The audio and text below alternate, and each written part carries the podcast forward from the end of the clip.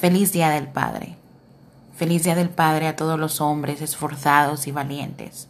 Feliz día a los hombres que día a día piensan en el bienestar de su familia y salen a trabajar para ganar el sustento de los suyos. Feliz día a ti que tal vez no creciste con un buen ejemplo de padre. Quizá no lo tuviste o no lo conociste, pero a pesar de ello, estás haciendo un gran trabajo. Feliz día también a aquellos padres que por uno u otro motivo no pueden estar al lado de su familia pero que siempre están al tanto de que no les haga falta nada. Feliz día a los hermanos, padrastros, tíos, abuelos, a los padres espirituales, a los pastores, líderes. Feliz día a los padres de, de niños que ya no están con nosotros.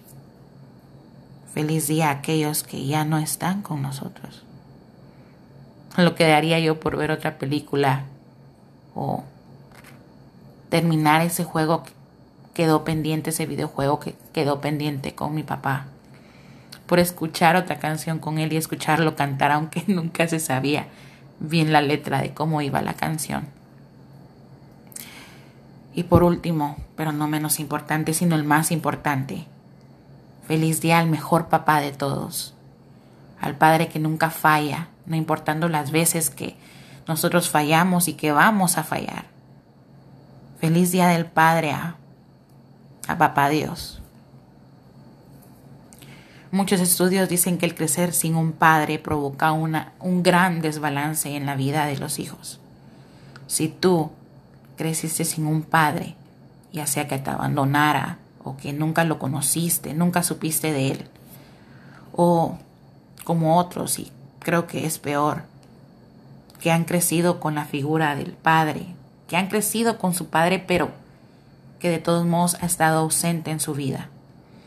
Quiero que sepas que a pesar de todo eso, tienes un Padre que te ama y te ama con amor eterno. Ese es Dios.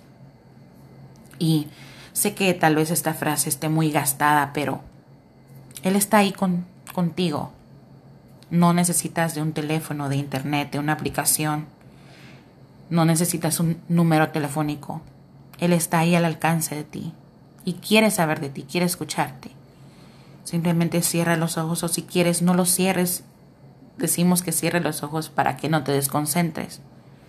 Pero únicamente ábrele tu corazón. Dile cómo te sientes. Orar es hablar con Dios. Es como que hablaras con, con cualquier otra persona. Y Él quiere saber de ti. Él te ama. Créelo. Te ama.